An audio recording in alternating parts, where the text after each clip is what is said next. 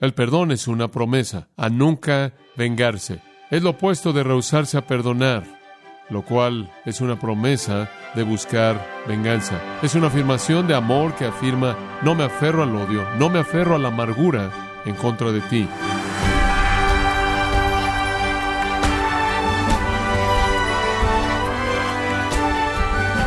Bienvenido a esta edición de Gracia a vosotros con el pastor John MacArthur. Cada actividad que llevamos a cabo tiene motivos para hacerla. Independientemente de que sean motivos buenos o malos, nadie hace nada sin una razón concreta.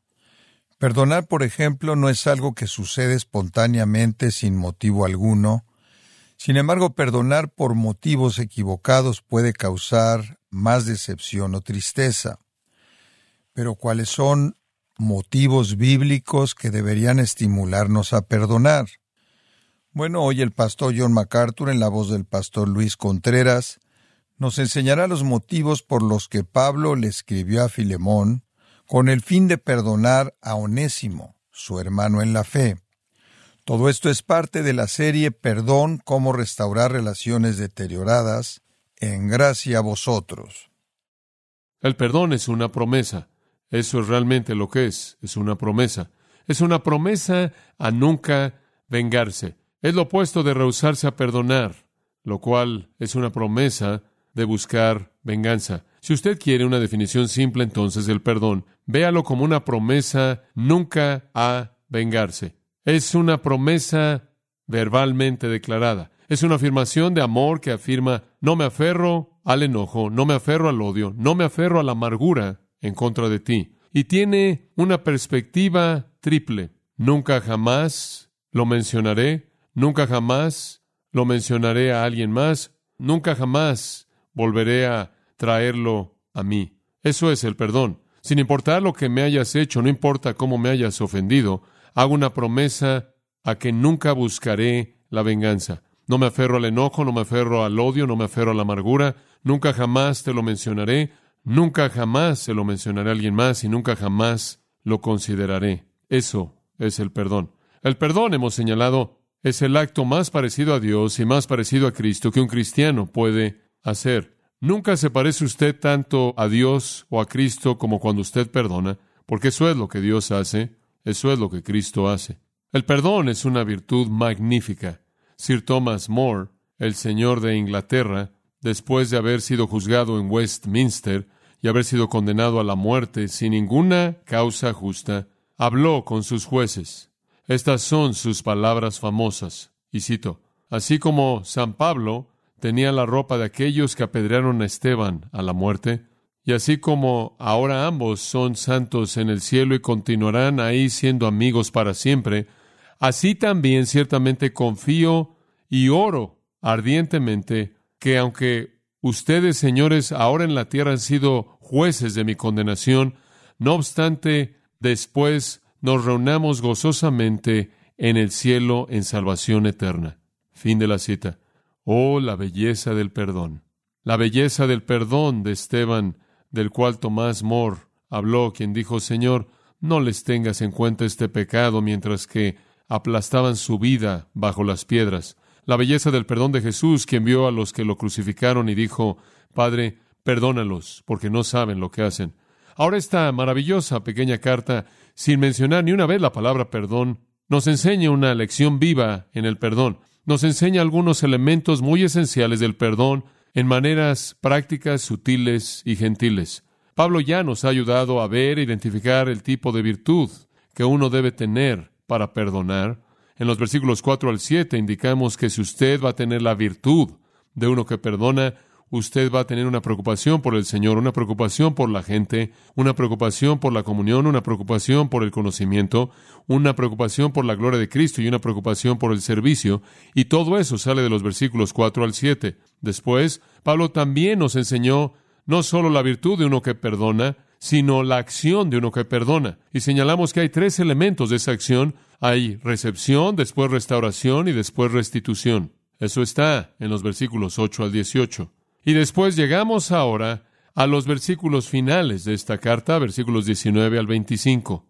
Y Pablo nos presenta los motivos para el perdón. ¿Por qué perdonar? ¿Cuál es la motivación interna que motiva el perdón? Ahora, de nuevo le recuerdo que todas estas características que hemos estado viendo son sutiles en esta carta, pero están presentes y nos dan una descripción completa de uno que perdona. ¿Qué motiva a alguien a perdonar? Ciertamente el perdón es valiente, ciertamente el perdón es osado, ciertamente el perdón es heroico, pero al mismo tiempo debe ser normal para un cristiano humilde. Entonces, en la nota de los motivos, Pablo cierra la carta con palabras de gracia, pero llenas de significado, que tienen la intención de motivar el corazón de Filemón a perdonar a Onésimo. Y cada una de las afirmaciones finales en esos versículos que quedan conlleva el embrión de una verdad que actúa como una motivación para que nosotros también perdonemos. ¿Qué es lo que entonces motiva a una persona a perdonar? Número uno, el reconocimiento que yo debo una deuda que no puedo pagar. El reconocimiento que tengo una deuda que no puedo pagar. Observa el versículo 19. Yo, Pablo, lo escribo de mi mano. Yo lo pagaré. Deténgase en ese punto por un momento. Esta es una nota bastante interesante.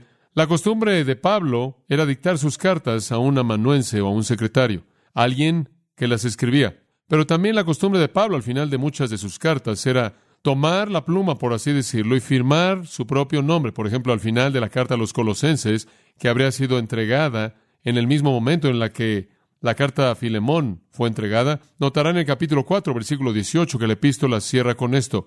Yo, Pablo, escribo este saludo con mi propia mano Acordaos de mi encarcelamiento, la gracia sea con vosotros. No es raro que usted haga eso en la actualidad cuando usted dicta una carta con su secretaria escribiéndola en su totalidad y después firma su nombre y añade una postdata con su propia mano. Fue común para el apóstol Pablo tomar la pluma y escribir algo con su propia mano. Ahora notará que él ha dicho algo muy significativo en el versículo 18. Él dijo, y si en algo te dañó, Onésimo te debe, ponlo a mi cuenta. Este es el asunto de la restitución. Pablo sabe que Onésimo no tiene nada, él no puede devolver lo que él robó, él no puede pagar los 500 denarios que Filemón tuvo que gastar para que alguien tomara el lugar de Onésimo. Él no tiene ese dinero. Entonces, Pablo dice, en lugar de tratar de sacarlo de él, él no lo tiene. Él simplemente dice, cárgalo a mi cuenta. Y después, lo que es muy interesante, Pablo dice, yo, Pablo, lo escribo de mi mano, yo lo pagaré. Y Pablo toma la pluma y firma este pagaré con su propio nombre. Eso es lo que está haciendo. Estoy escribiendo mi propio nombre con mi propia mano como una garantía de que si lo pones a mi cuenta, yo lo pagaré. Y mantiene la pluma en su mano desde el versículo 19 hasta el final. Y entonces los últimos versículos aquí vienen del apóstol Pablo mismo. Entonces tenemos aquí no solo lo que es de su mente inspirada, sino lo que es también de su propia mano. Él está firmando su nombre y diciendo, yo voy a hacer restitución por Onésimo, quien no tiene dinero. Obviamente Pablo debe haber tenido algo. Recordará que él había recibido algunas ofrendas durante su encarcelamiento. Él la señala en Filipenses capítulo 2, versículo 30 y capítulo 4, versículos 14 al 18, y le dice a la iglesia filipense, gracias por enviarme algunas cosas, algo de dinero, algo de apoyo en mi encarcelamiento. Entonces él tuvo algunos recursos, quizás tenía lo suficiente para pagar la deuda. Pablo estaba dispuesto a hacer eso. Pero después observe lo que él dice en paréntesis.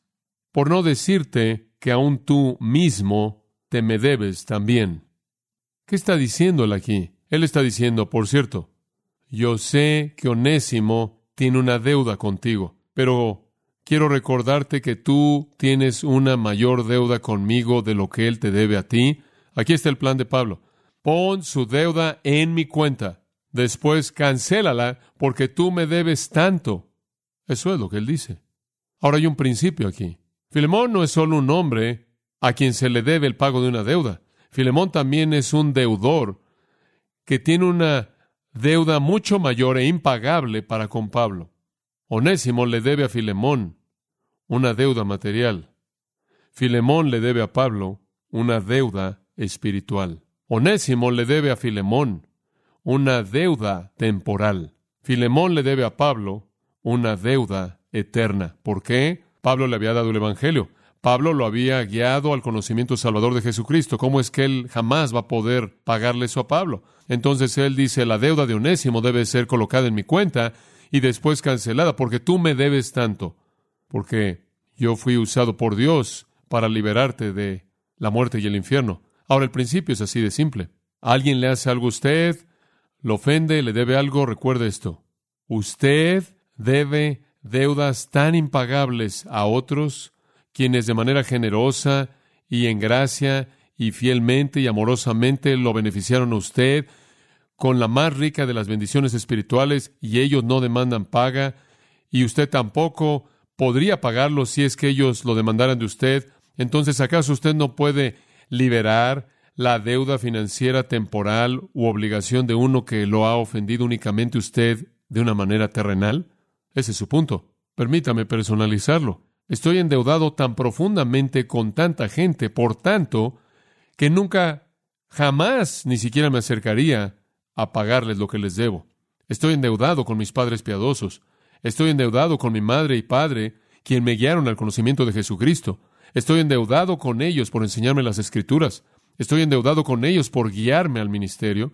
Estoy endeudado con ellos por apoyarme y proveer mis necesidades y educarme.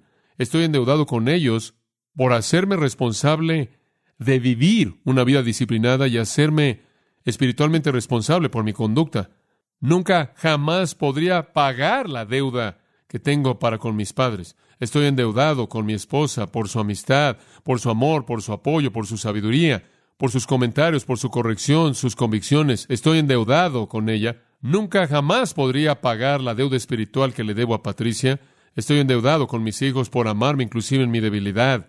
Estoy endeudado con mis hijos por su bondad, por su preocupación, por su cuidado de su padre, por la respuesta responsable que ellos tienen a las cosas que pido de ellos. Estoy endeudado para con mis amigos. Estoy endeudado con un mundo entero de amigos que me han ministrado de manera benéfica y en gracia.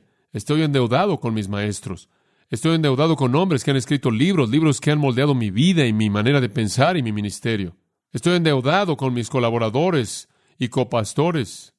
Estoy endeudado con ustedes como congregación porque ustedes me han dado de manera tan constante sus oraciones y su sabiduría y su comunión. Inclusive han pagado mi sueldo por muchos años. Estoy tan profundamente endeudado con tanta gente por tanta bendición espiritual que nunca podría pagarles jamás. Y estoy tan endeudado con tantos que solo Dios puede devolverles lo que les debo. Solo Dios. Y Dios tendrá que pagarles lo que les debo al darles una recompensa eterna por todo lo que han sacrificado por mí, porque nunca jamás podría pagarles lo que les debo. ¿Puedo yo entonces, quien debo tanto a tantos, no perdonar a alguien que debe una deuda terrenal tan simple a mí? ¿Ve usted el punto de Pablo? Debido a que yo tengo tantas deudas espirituales que nunca podría pagar. ¿Acaso no puedo permitir de manera gozosa que una deuda material dejara o quedara sin ser pagada y perdonar de manera completa al que la debe? Entonces Pablo, con su genio inspirado, busca motivarnos a perdonar al recordarnos cuánto debemos. Segunda motivación, el reconocimiento que yo puedo convertirme en una bendición a otros.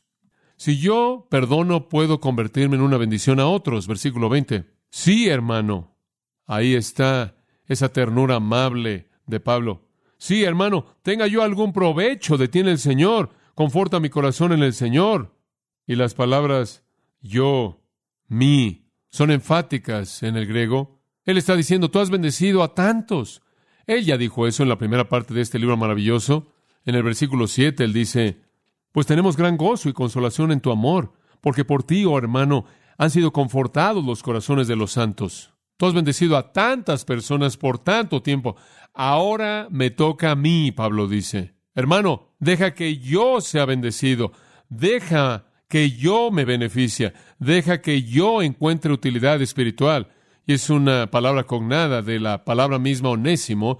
Entonces él todavía está usando ese juego de palabras para el nombre mismo de onésimo, el cual significa benéfico o útil. Me toca a mí, dice él, si tú lo perdonas a él, me vas a bendecir a mí tú me beneficiarás a mí en el Señor.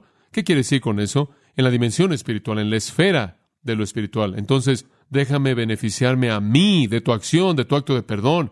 Déjame beneficiarme del hecho de que tú lo recibas, lo restaures y canceles su deuda. Eso me va a beneficiar a mí. ¿Cómo es que eso va a beneficiar a Pablo? Oh, le va a dar gozo, le va a dar gozo. Como Juan el apóstol dijo que él no tenía mayor gozo que este, que el oír que sus hijos andaban en la verdad. Pablo diría lo mismo. No tengo yo mayor gozo que este, que el saber que mis hijos andan en amor el uno hacia el otro.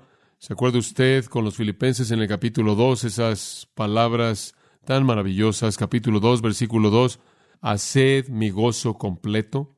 ¿Cómo podemos hacer eso, Pablo? ¿Cómo podemos darte gozo?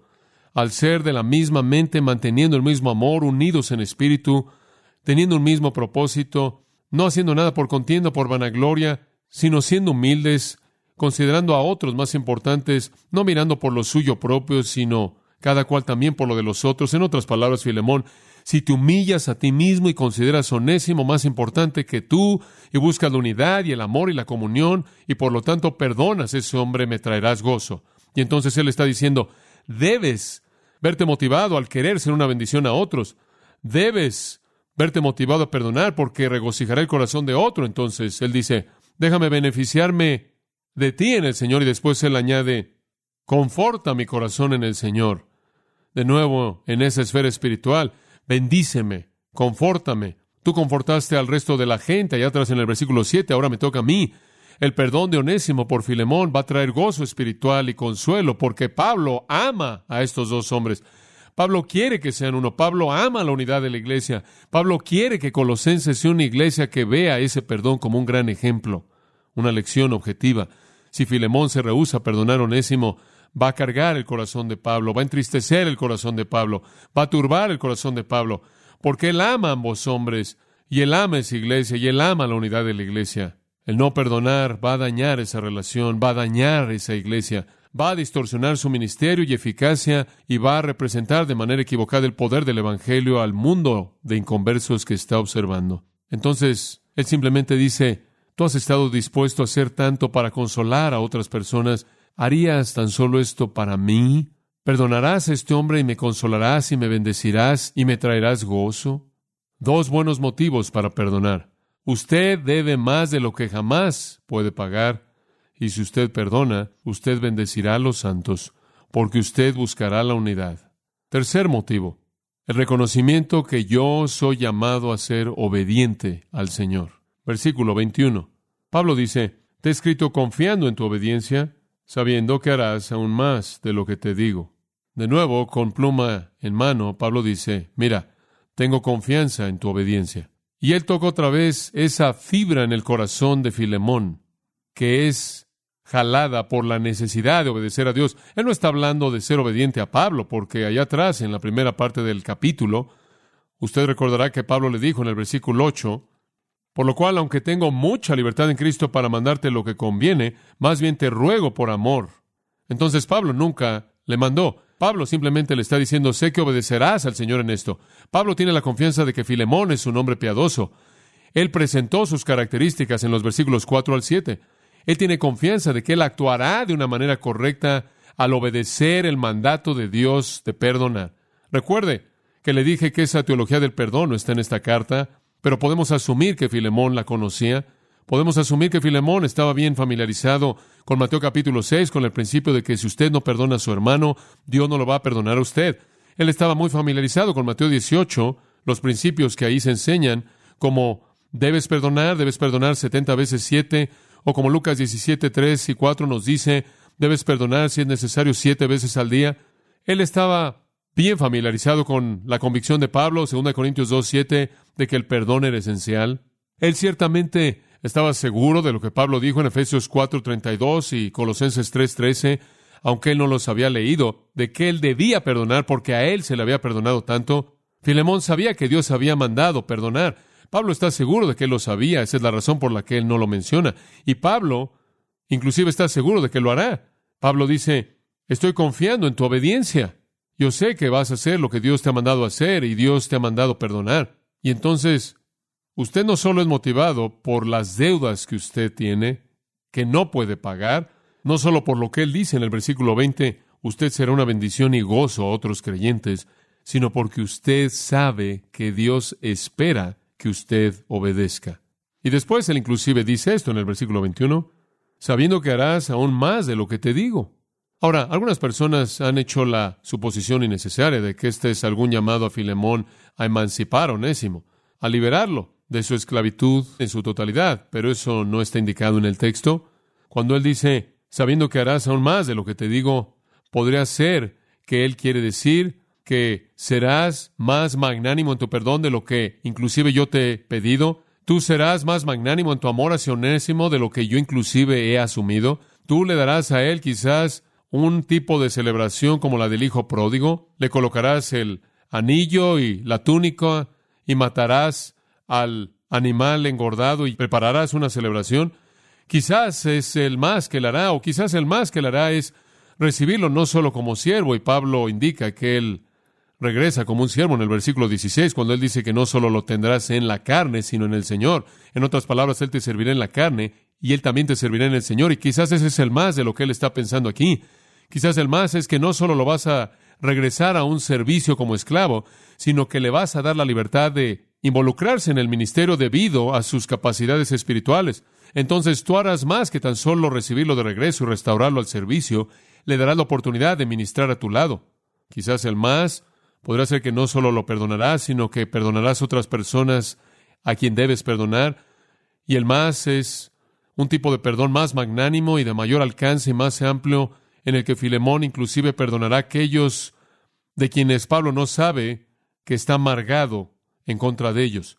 Hay muchas posibilidades para lo que el más podría hacer, pero él dice, conozco tu virtud, tengo confianza y sé que obedecerás, inclusive harás más de lo que inclusive te he pedido, de manera voluntaria, sin presión, no debido a la ley, no debido al temor, sino a partir de un corazón justo, Filemón obedecerá a Dios quien le mandó perdonar.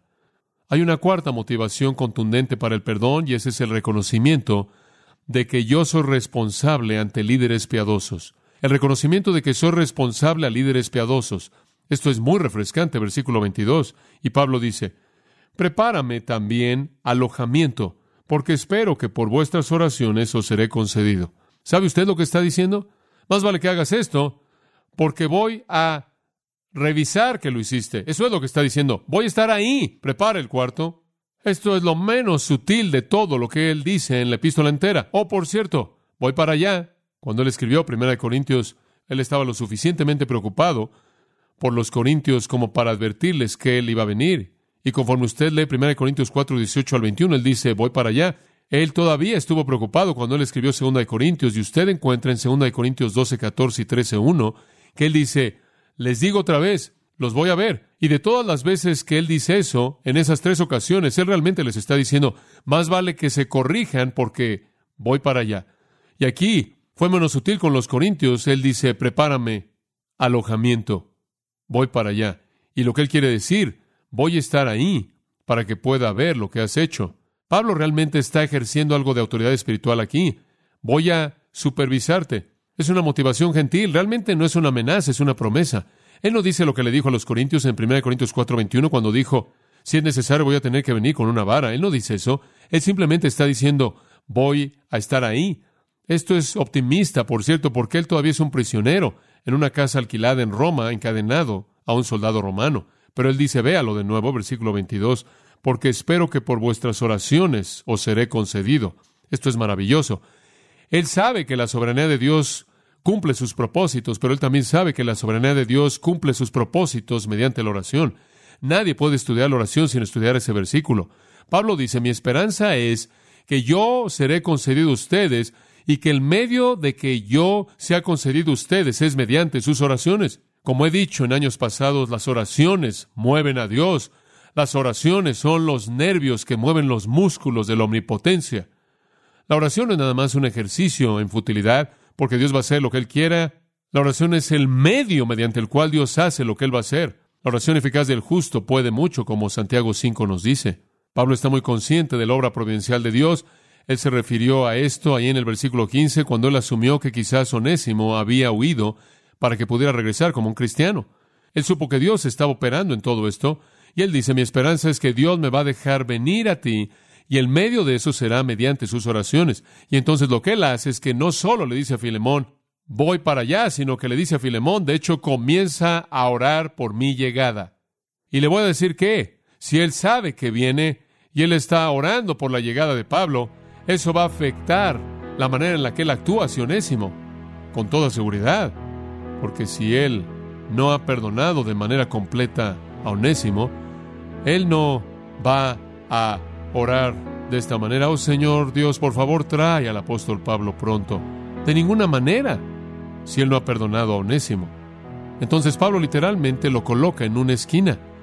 Yo vengo y estoy esperando que lo que me liberará son tus oraciones. Esa es una carga pesada. Ahora Filemón está pensando, si no oro no sale de la prisión. No quiero ser responsable porque él esté en la prisión. Tengo que orar por su liberación. Estoy orando por su liberación y sé dónde va a estar su primera escala. Aquí. Tengo que perdonarlo. Eso es responsabilidad espiritual.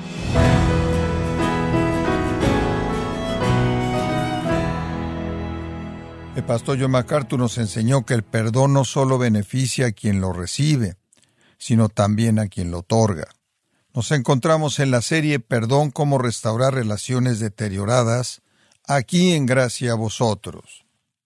Quiero recomendarle el libro La verdad sobre el perdón, en donde John MacArthur explica que el hombre por su naturaleza caída necesita ser perdonado por Dios. Al perdonarnos, él nos capacita para perdonar a otros. Yo le invito a que lo adquiera en la página gracia.org o en su librería cristiana más cercana. Y le recuerdo también que puede descargar todos los sermones de esta serie Perdón, cómo restaurar relaciones deterioradas, así como todos aquellos que he escuchado en días, semanas o meses anteriores, animándole a leer artículos relevantes en nuestra sección de blogs, ambos en gracia.org. Si tiene alguna pregunta o desea conocer más de nuestro ministerio, como son todos los libros del pastor John MacArthur en español o los sermones en CD que también usted puede adquirir, escríbanos y por favor mencione la estación de radio por medio de la cual usted nos escucha en gracia a vosotros. Es importante conocer no solo el país y ciudad de donde usted nos escucha, sino también la radio. Para quienes contactan nuestro ministerio por primera vez, pueden solicitar una copia del mensaje de promoción sin costo alguno, un mensaje por oyente únicamente. Si usted vive en los Estados Unidos o Puerto Rico, escríbanos a Gracia Vosotros, P.O. Box 4000, Panorama City, California 91412 o puede escribirnos a través del siguiente correo electrónico radio arroba gracia punto org. Esto ha sido todo por hoy y queremos agradecerle su sintonía de lunes a viernes en nombre de John MacArthur y del personal de este organismo, invitándole para que nos acompañe en la próxima edición y así juntos continuar desatando la verdad de Dios un versículo a la vez en gracia a vosotros.